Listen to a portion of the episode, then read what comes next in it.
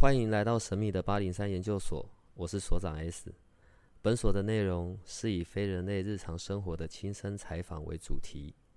我们有一个不公开的脸书社团，不定期的会有直播与影片的分享。如果你要加入，记得通关密码是 S。欢迎你和我们一起探讨未知的维度空间，以及各种神秘又有趣的内容。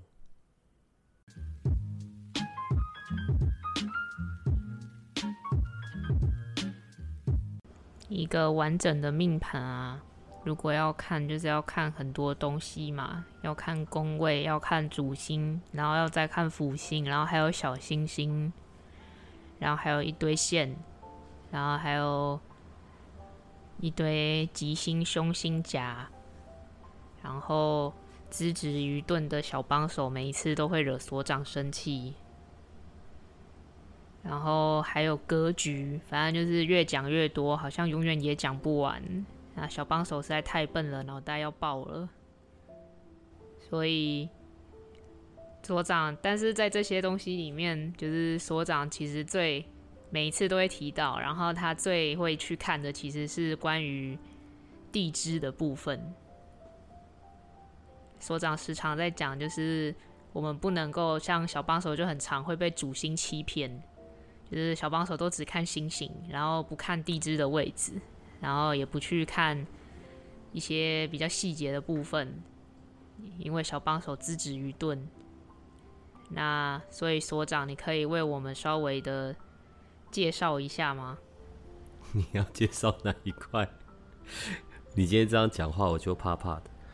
完整的看一个盘，完整的解一个盘好了。在以前呢。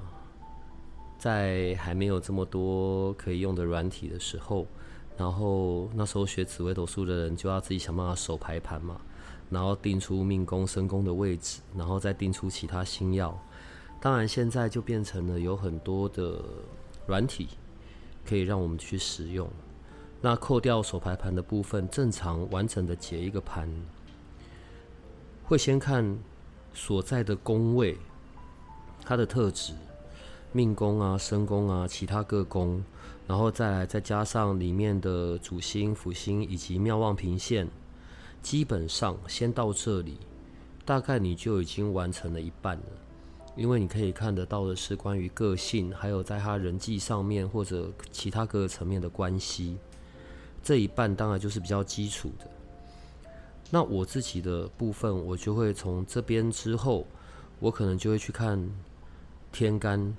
的丙丁刃的位置，然后接着看你刚刚讲到的夹，吉星夹、凶星夹，然后接着就会看空宫的位置，空宫怎么去做补，然后最后凶星因为是福星嘛，浮动的浮，它是怎么样去又被吸到各个宫位去的，然后接着就要看文昌文曲是不是有化忌，然后接着就要看有没有所谓的共用凶星。呃，例如七杀破军，到这边大概就完成了七成八成了，难的就在后面。大线、小线，大线、小线在我们的命盘上面就只看一格，可是实际上并不是。如何从大线里面又分出来，跟它有相关联的是些什么，又反映在哪些时间点？然后接着就要看流阳、流驼，然后最后。才会看所谓的流年，这一些才是一个完整综合的。这也是为什么每年每年都会重看基本的进盘的时候，个性缘分这边是差不多的。可是每年在跑，它的影响性就会很多。所以如果只看紫微斗数的基本盘，很多盘就是是一样的基本盘，就是主星啊，然后呃辅星。可是因为当一开始跑动，所以每次都在讲嘛，紫微斗数它是立体的，它不是只是一个平面的一张纸，所以加上这些每年的位置在跑，然后凶星煞星的浮动，才会造成每年不一样的那一种你的一些运遭遇或者中间出现的人。那我们之前有讲过嘛，所以有时候可能固定的一些情况，可能每隔十年就来一次。也许旁边搭配的人物角色不同，事件也不同，可是走向跟结果却都好像是一样的。所以从紫微斗数的命盘上面去看到一些关于自己潜藏的那一种信念啊、习惯，你才有机会可以去做一些改变跟变化。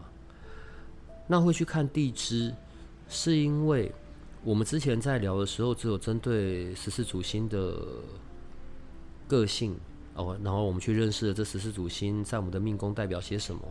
可是主星座命以及它所处的那一个地支的位置，就会影响到格局。格局在整个命盘的影响没有那么的大，但我觉得它是一个好的的指标。就是如果你的位置里面是有凶星的，那刚好对你就有些提醒嘛，你可以留意些什么。那如果是吉星，当然就很愉快啊。可是也不代表你可以什么事都不用做，只是怎么样可以事半功倍。所长每次都这样子讲话讲一半。因为你看嘛，我刚讲到，就是每年都会需要重看，因为这些东西都会浮动、会跑。毕竟我们不可能，就是今年跟明年遭遇到的事情，或者是身边的人是完全一样的。可是命盘里面就是有东西一定是完全固定的，就是那个十二地支的位置。像明年是癸卯年嘛，所以如果我在下一个癸卯年也是一样，就是看那个位置嘛。你的命宫的位置是不会动的，OK，然后但是影响的是流年大限小限。如果只单论流年，那就跟着生肖走而已。流年是整个过程里面最后一个部分，没有那么的大的影响，因为它是要架构在我们前面所讲的这些全部都有看完。才能够有比较准确，也才比较知道哦，甚至可能会发生在几月份，或者发生在什么时间点。单看流年，只看流年这一格一点都不难啊，因为今年是现在还在二零二二嘛，那就是我们所有人的命盘的左下角那一格地支寅，就是二零二二，然后明年呢，二零二三癸卯年卯嘛，属兔。所以就是从就是在左边从下面往上数的第二个地支卯，所以每个人的流年在自己的命盘上的位置就是很好去算的。问题是你只看那里，那就会很容易以为只是有里面的星哦，看里面有什么主星辅星落在哪一宫哦，大概的论断一下。对，可是它的准确度就会蛮奇怪的。当然这些东西是没有办法在。透过我们节目内容的方式去讲，因为那个是有一点专业的东西啦。所以你现在到底要我讲什么啦？看我们之前就是讲过十四主星，然后还有一些容易被忽略掉的小星星。嗯，所以我觉得我们应该要就是，毕竟所长总是会被小帮手气到，因为我总是只看星星，然后不去 care 其他的事情。像是我就会一直说自己是巨门线，所以我很烂的。我没有其他巨门线的朋友，我不是在说你们烂，只有小帮手烂而已。大清早，巨门哦，落在线，好吧？你看，这就是那个妙望平线的影响了。我觉得研究生跟听众应该已经就是对小帮手的这种黑暗的发言已经很厌烦了。之前我们曾经在那个八零三的脸书社团。很久很久以前，就是做过一次调查，就是问大家你的那个命宫里面有什么星星，发现破军好像还不少。那所长你就为这些破军的听众还有研究生们解惑吧。你就为了这我们破军的听众跟研究生们介绍一下，就是破军位在不同的地支位的时候会有什么影响。好了，我我觉得破军是一个很好的例子啊。现在就讲破军独坐好了。可是因为大哥有十二个地支位，你知道吗？当然，十二个地支位代表六组。我们今天先讲其中一组吧。我觉得这样子，你你可能在社团上面也可以比较跟研究生们有些互动，然后看看研究生们上一次他们所留下来的是说他们的命宫主星，他们并没有去讲到地支位，可是地支位就会有一些不一样的影响。我们看看。他们的留言这样子刚好之后都可以用。那当然今天比较像是在举例而已啦。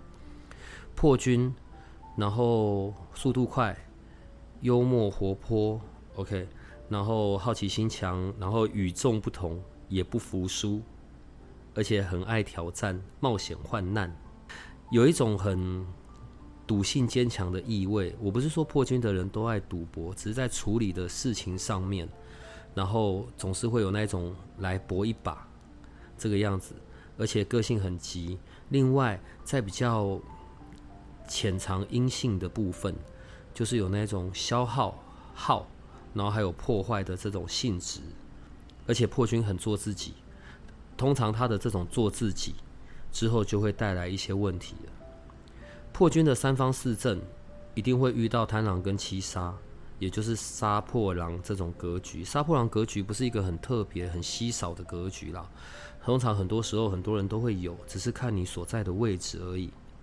然后破军好像就是出去出去打仗的这样子，破军刚好就是我很好的一个举例啦。如果是破军作命，然后位置是在地支子或地支午，那就是所谓的阴星入庙格；如果是在地支辰或地支戌，就是日月照壁格。我还是得要又要提醒一次，我们现在在讲这些没有包含了他的妙望平线，或者他有没有逢到吉星或煞星。通常能够成格，当然就是有遇到吉星才能够成得了格。可是遇到煞星，事情就会完全不一样了。吉星的时候带出来这些好的特质。我刚刚前面讲的速度快，然后幽默、活泼、聪明、好奇心，然后喜欢新鲜、大破大立。可是如果遇到的是凶星，转换成另外一面，冲动、好强、暴躁，然后破资源匮乏，然后没有那一种谨慎的概念，行事不知节制，全部都会去到完全不同的方向了。这样就是比较麻烦的事情。我们呢？我知道我们有研究生的位置是在我刚刚所讲的那个地支层，然后地支序的部分。嗯，那今天就用破军单星，然后单颗的单，星星的星，单星坐命坐在辰跟坐在戌这两个位置，用这个举例好了，好不好？然后为什么我会说用这两颗举例呢？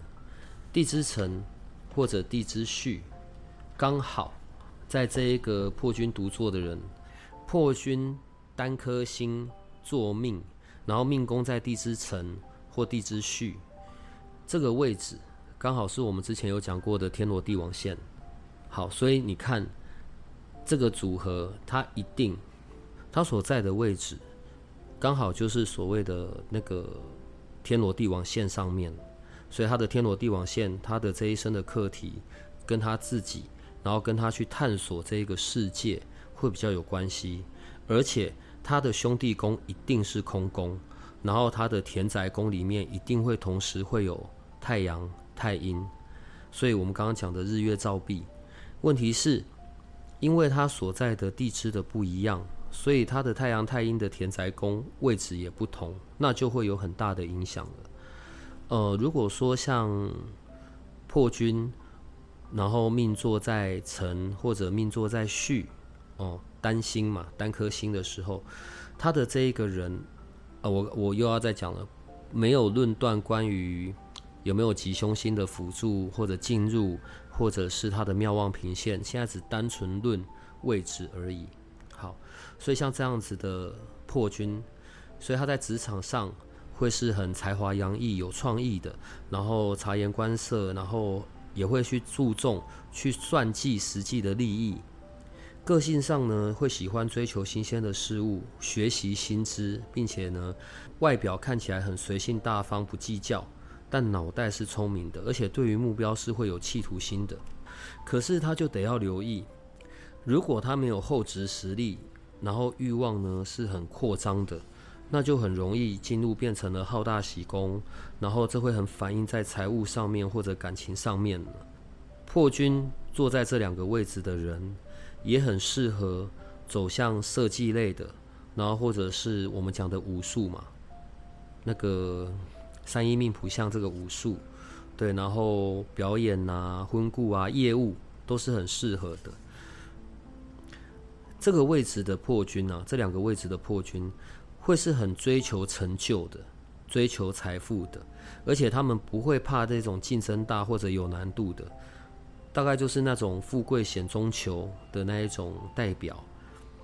如果会到的吉凶星位置也正确，这一款的很容易，也不能讲很容易，一生中有几次机会有偏财或者爆发的那种状况。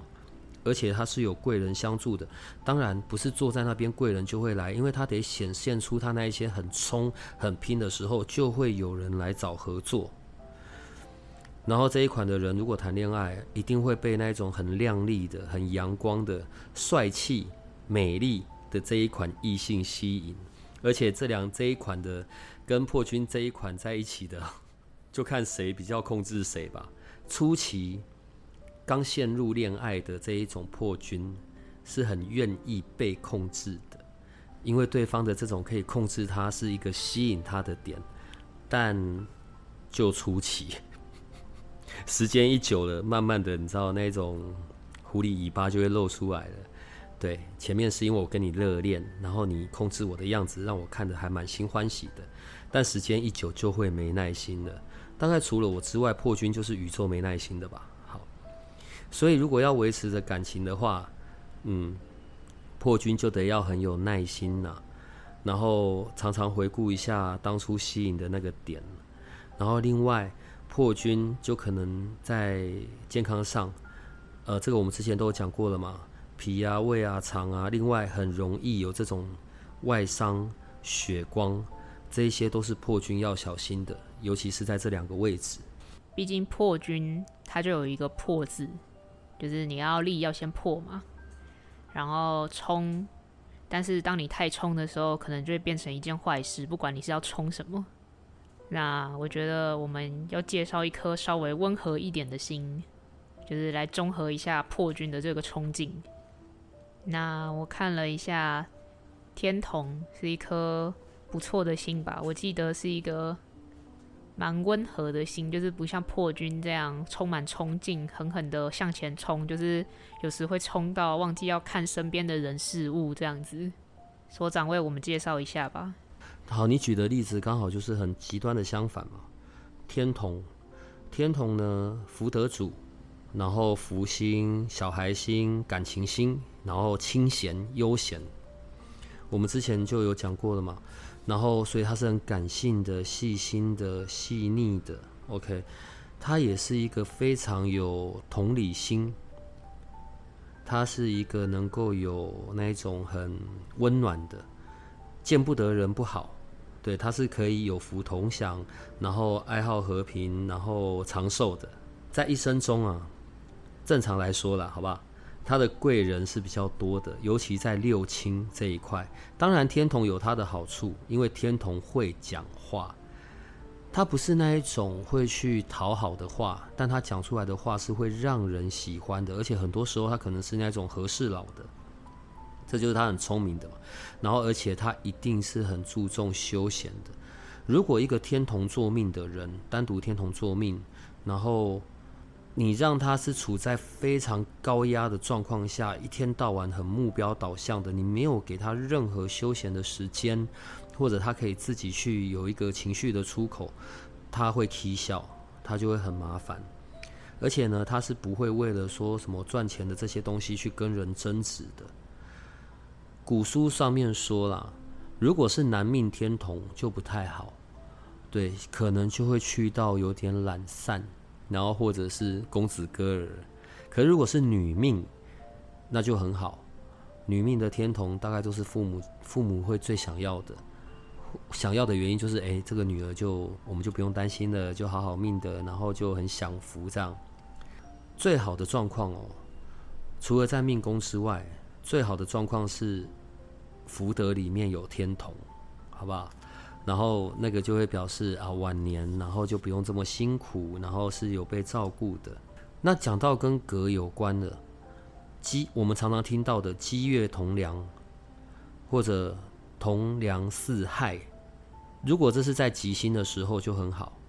可是万一位置又错了，就会去到了天同反背格，或者是化形反贵格，这些都牵扯到所处的地支位，还有旁边的吉凶星有没有夹，然后或者是化权、化禄、化科、化忌的位置。那我说的这些会讲不完。我我我觉得可以很好的举例的话，就可以看那个，我们就可以来看好天同独坐，然后命宫在在有好了。天同担心，然后命宫在地支卯或者地支酉，像这样子的天同，他在工作上是思虑敏捷的，而且是很灵巧的，懂人性。然后呢，也不会跟人争，不是他没有能力哦，他是非常聪明的，不是狡诈的那一种，但他知道什么时候做些什么，然后并且呢又得人疼，所以常会有人帮忙，然后但是就要小心啊，不要去到投机跟侥幸，然后跟刚才的那个破军很像，他也非常适合。去学习像这种三一命谱像的武术类的，或者是服务业、自由业、业务推广，反正呢，它是大部分正常时候，它是贵人会比较多的，而且它可以靠动脑动口就可以进财了。天同的另外一个好处，他的财富的来源呢是没有特别什么分的，他不会去限制他财来的方式，而且天同很会藏私房钱然后也会把钱花在休闲啊，或者吃，或者嗜好，看起来随遇而安。但是天同嘛，福星嘛，这个福就福气的福。当然他也很清楚明白，钱越多越好啊。通常他就会很想要早点可以退休啊。跟天同相处，他会比较适合的对象啊，跟天同命座卯或者命座酉的人相处，这一款的天同他比较喜欢的对象。会是比较稳重，可以照顾人，然后可以一起外出休闲、志趣相投的人，对，然后也是那种比较我们说的同理心。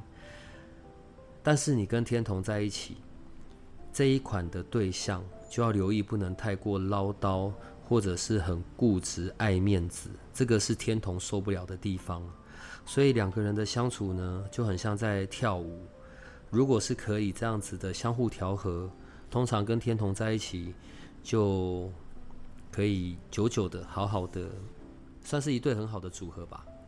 你看，我们前面就是讲到了第一个讲的是破军嘛，就是有提到杀破狼，我真的觉得这个格局听起来实在是太帅气了。刚才讲到是破军作命嘛，我知道所长也有杀破狼。但是你不是破军作命，你是紫薇七杀作命。嗯哼，所以你应该也要跟研究生们稍微介绍一下你的命格啊。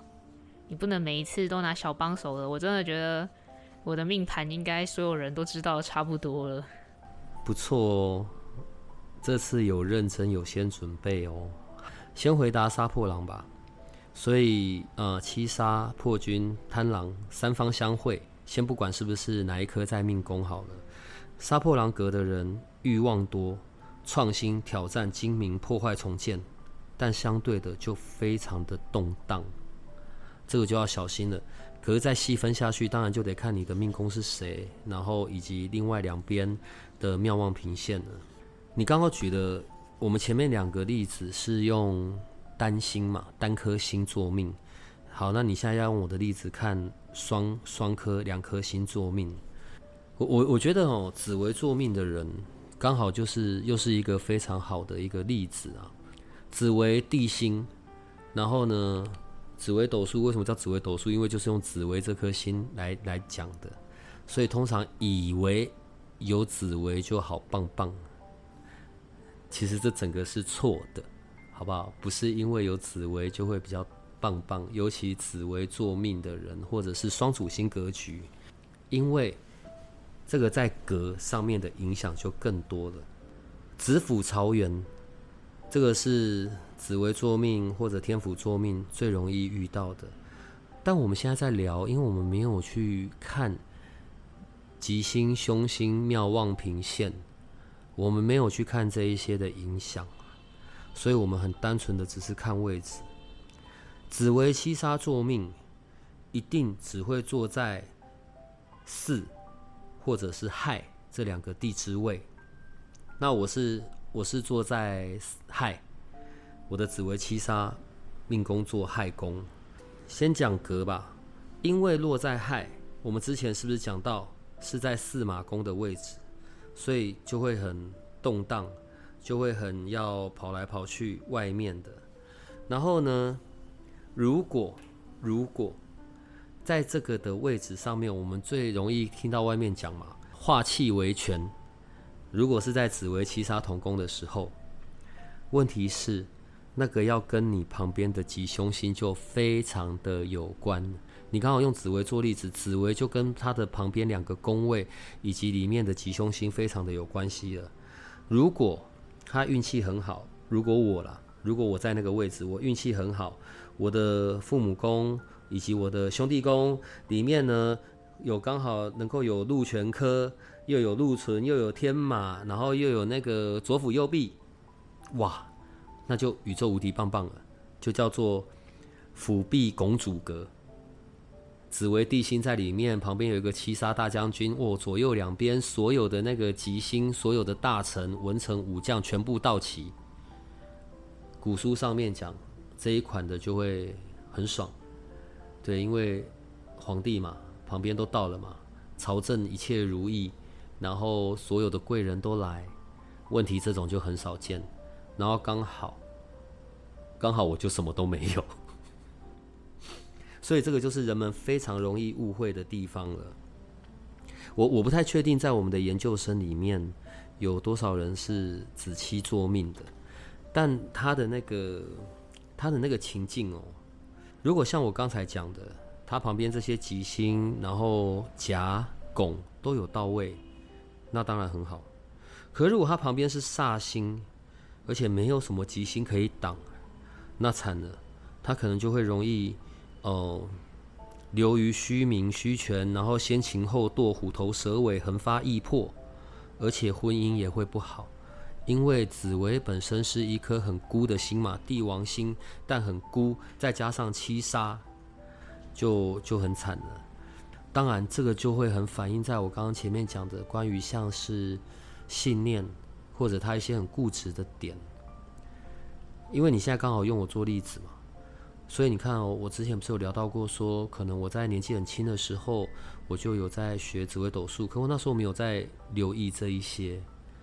然后到我现在进入的第四个大线了，我才突然惊觉，可能在过去一些固定的状况，譬如说我想要达成什么样的目标，在快要达成前，通常它就达不成，总是只差一点，所以我在追求的方向就错误了。这个是我走到第四个大线，我才发现，然后我才要再去找到会有影响我的那一些成就动机，或者是影响我的那一些。比较固执的想法是什么？来讲，像紫薇七杀，然后坐在亥宫或者巳宫的这一种，有的时候啊，你会在节目里面讲，呃，譬如说像我就很非常喜欢天象线的人，其实这是有原因的。紫薇七杀坐命的这一款，他的另一半就变得相当的重要了。为什么很重要？每个人另一半都很重要，但是为为什么对于紫薇七杀更重要？因为我说的那个重要不是对紫薇七杀，而是对于要跟紫薇七杀这一款相处的人。紫薇七杀没耐心，然后呢，呃，尤其又是煞星影响的时候，他那一种，因为他的专注点全部都在跟事业、跟工作比较有关。除非啦，除非他的身宫在不同的位置，但我们今天没有要讲到身宫啊。所以你作为他的另一半，你得要很有耐心，然后并且又要肯给出空间。然后呢，你不能比他还凶，因为他是不会吃你这一套的。你凶他比你更凶，他是不会懂得让的这件事。但你跟他呢，温温柔柔、软软的，他马上就会买单。你要花力气跟他争这些是没有用的。所以为什么会是天象线的最适合？因为天象线的最能够忍受。你知道，可能紫薇七杀的另一半啊，不会是那一种什么很美艳呐，或者什么的，但绝对是有气质的，然后有点像大家闺秀的。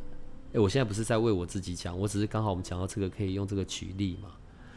然后另外，因为紫薇七杀的那种孤独感是比较难处理的。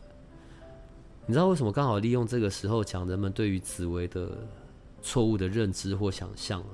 所以你也不用再说你巨门线很差了。紫微七杀同宫坐命，然后落在地支亥或地支巳，他们有这种格有另外一个讲法，可能叫做帝王剑或者天子剑。那个剑就是那个刀光剑影的那个剑呢听起来很很厉害，很了不起。天子、帝王，重点来了。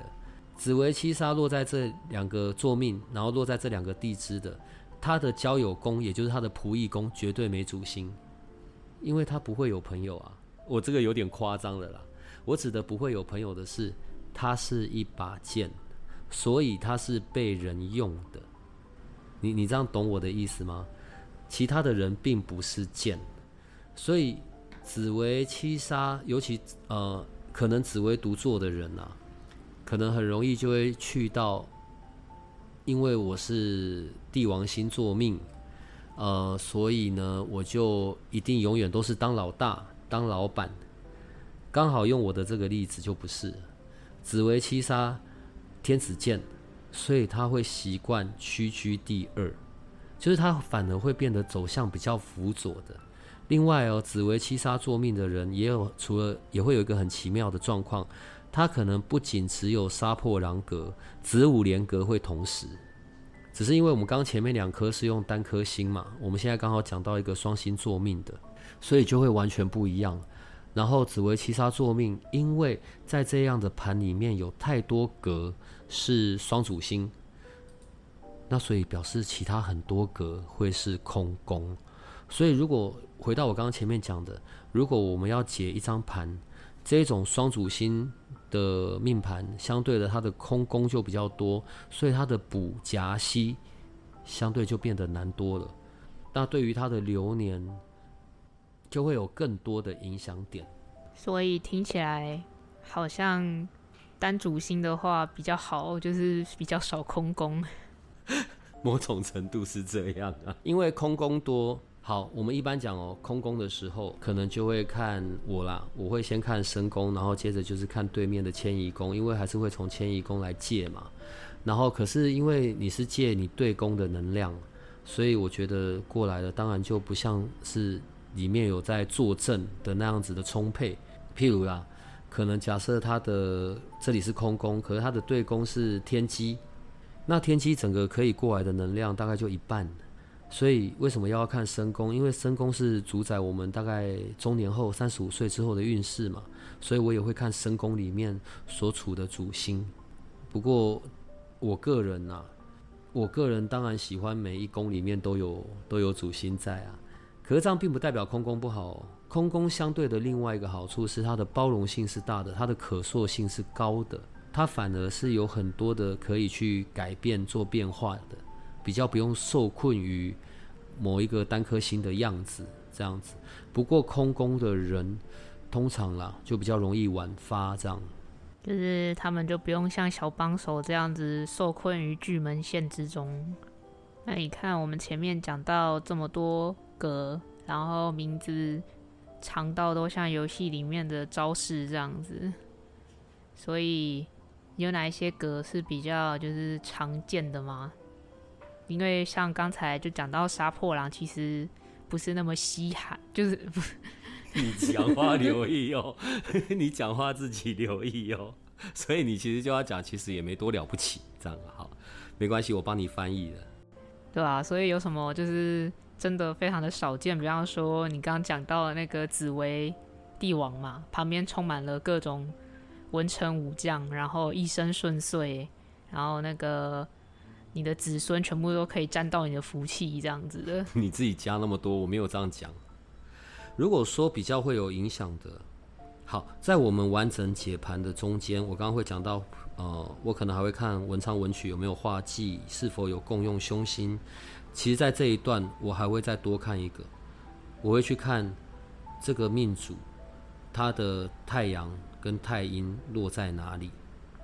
太阳太阴是一个有很多种格的 的很奇怪的一个主星啦，它所在的位置是特别特别有影响的。这个我们刚才啊，这个我们在以前有讲过，对位那就很好，不在位那它的能量就会比较减半。然后这种太阳太阴的，我们可能很容易听到的，譬如什么呃日历中天格啊。然后日月同林格啊，或者一个不小心就去到了日月反背格，如果是好的话，就叫做日月长辉格，或者叫做日月并明格。命格这种格，它的影响没有那么的大，好不好？它的不是影响，反而是这种格，它里面所呈现出来的是在提醒我们，我们可以有一些怎么样去可以趋吉避凶，或者怎么样去可以留意。里面脑袋那一些比较会影响我行事成功的关键那个信念，假设像日月同宫格好了，我们今天已经没有要讲到那个太阳太阴了吧？够多了，我现在只是举例啦。如果在日月同宫格，那当然一定是要在地支丑、地支未。然后呢，可是因为丑位的位置都不同，所以这两个。处这这太阳太阴处在这两个，要不呢就是太阴庙，要不就是太阴线，然后呢太阳要不就是线，要不就是平，可是它就跟你旁边的吉凶星有非常关系了，而且还有那个煞星，要不很好，要不就很麻烦，所以用这个来回答你说，我觉得啦。只是因为在命盘里面，我们一定会去看他这个命主他的太阳跟太阴的位置，还有当然看他落在哪一个宫位了。所长现在讲的东西越来越多了，那今天看起来所长已经有一点点要不耐烦了。我没有，你不用这样，但也不能再讲了，好不好？你不是说这个可以分很多集吗？因为你看嘛，我们有十四颗主星，还有十二个宫位。所以，按照这样算的话，就是十四乘十二吧？不是，不是，呃，我我我，你应该如果要按照你的那个算法，那叫做十二乘六。哎，也不止，因为你没有放空宫。好，小帮手数学不好。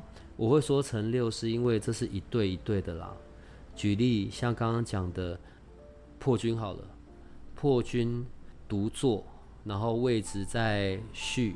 或者是成，这样子成跟序是算是一起，所以大家都听到了。所长还会介绍介绍剩下来的那一些，先看看你能够安排的吧。好，大家听到了，所长做出承诺了。所以各位亲爱的听众们、研究生们，这一这一集出来以后，大家可以到我们的脸书贴文下面去留言，就是说一下。你的命宫在地支哪儿？然后又有哪些主星坐在里面？然后小帮手就会压着所长继续介绍。那今天就谢谢大家，拜拜，拜拜。如果你喜欢我们的节目，请多帮我们分享，并且鼓励订阅，让八零三研究所可以持续成为你探索灵能世界的另一只眼睛。